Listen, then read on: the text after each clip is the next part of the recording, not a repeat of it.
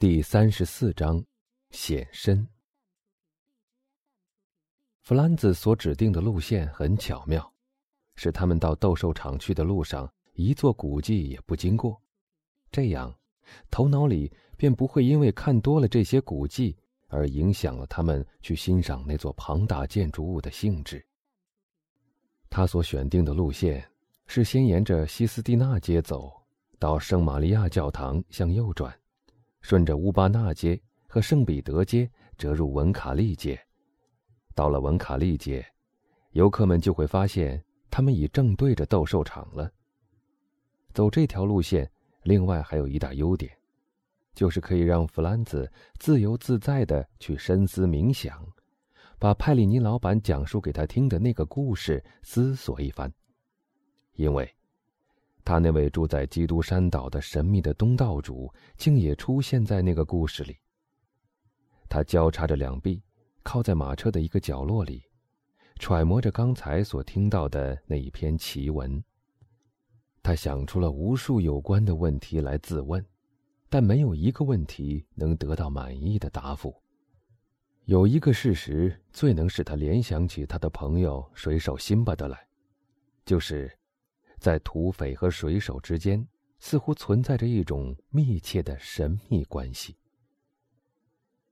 派里尼说，万帕常常躲避到走私贩子和渔夫的船上去，这时弗兰兹想起他自己也曾看到那两个科西嘉强盗和那艘小游艇的船员们一起融洽的用餐。那艘小游艇甚至还改变了它的航程，到维吉奥港去靠了一靠。专程送他们上岸。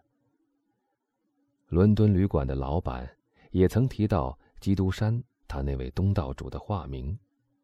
他觉得，单是这个名字就足以证明他那位岛上的朋友的博爱行为不但遍及科西嘉、托斯卡纳和西班牙沿岸，而且还同样的遍及皮昂比诺、奇维塔维基亚、奥斯尼斯和巴勒莫。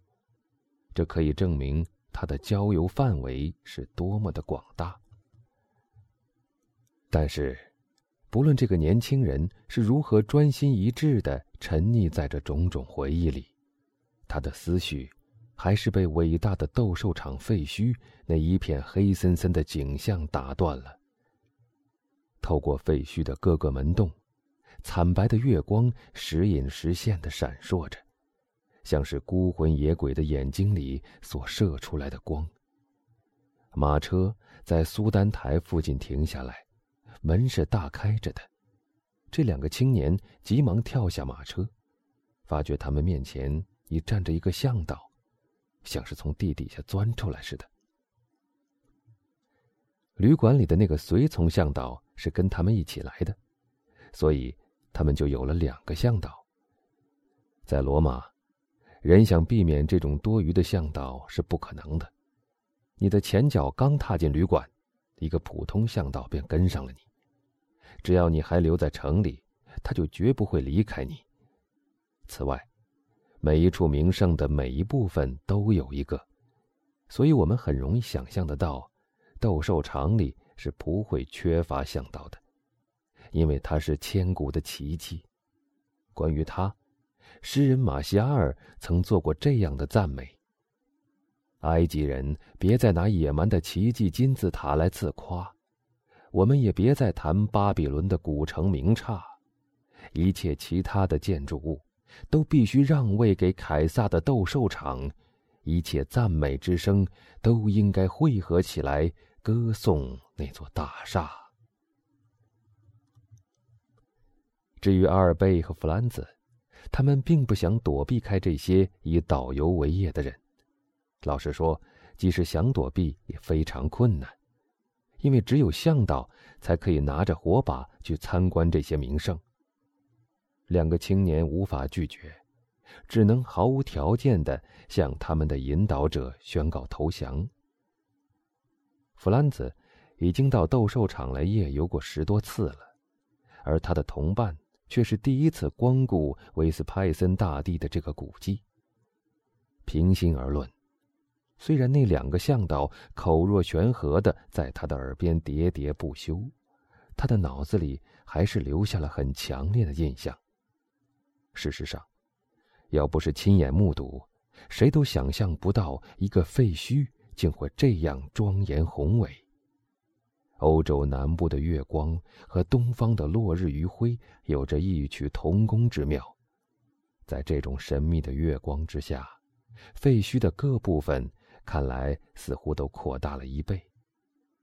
弗兰兹在废墟的内廊底下走了一百步左右，怀古之情便油然而生。于是，他离开了阿尔贝，反正那两个向导总会照他们的老规矩，领他去看关狮子的洞、斗星力士的休息室和凯撒大帝的包厢的。他走上一座颓废的台阶。让他们按照规定的游览路线去参观，自己则走到一个制品对面的廊柱的阴影里，静静的坐了下来。这样，他就可以欣赏到这座宏伟的废墟的全景，尽情随意的观看这庞大无比的建筑物。弗兰兹在那条廊柱的阴影里，差不多躲了一刻钟光景，他的目光跟随着阿尔贝。和那两个手持火把的向导，他们已从斗兽场尽头的一座正门里转了出来，然后又消失在台阶下面。大概是参观修女们的包厢去了。当他们静悄悄的溜过的时候，真像是几个仓皇的鬼影在追随一簇闪烁的磷火。这时，他的耳朵里突然听到一种声音。好像有一块石头滚下了他对面的台阶。在这种环境里，一片素落的花岗石从上面掉下来，原是算不得什么稀奇的。但他觉得，这种石块似乎是被一只脚踩下来的，而且，似乎有个人正向他坐的这个地方走过来，脚步极轻，像是竭力不让人听到似的。猜测。不久便成了事实，因为的确有一个人影出现了。当他走上台阶来的时候，他便渐渐的从黑暗里钻了出来。月光照着台阶的顶端，而踏吉则消失在暗处。他大概也是一个像弗兰兹这样的游客，喜欢独自欣赏，不愿那喋喋不休的向导来打扰他的思绪。所以他的出现倒也没什么可惊之处。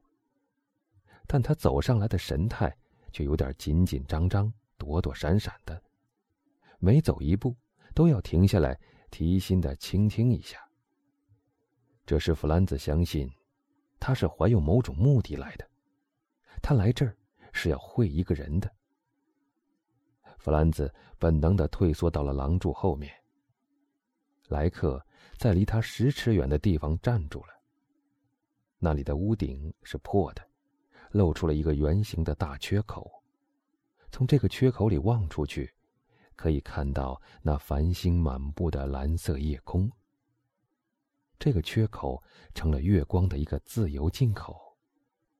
这或许已有几百年的历史了吧。缺口的四周，长着不少爬墙类植物。那纤细的绿色小枝，在明亮清净的苍穹衬托之下，显得极其清晰。而那一簇簇强韧的根须，穿过裂隙飘垂下来，来回摆荡，像许多飘动的丝穗。那行动诡秘、引起弗兰兹注意的人，正站在一个半明半暗的地方，所以无法看清他的面貌。但他的衣着倒是很容易看清的。他穿着一件棕褐色宽大的披风，下摆的一角掀起盖住了他的左肩，像是故意用它来遮住下半部脸似的。而上半部脸则完全藏在他那顶宽边的帽子下面。他的下半身着装比较清楚，从破屋顶上进来的明亮的月光。照出他的擦得雪亮的皮靴，皮靴上面是黑色的长裤，显然，他即使不是个贵族，也是上流社会中的人。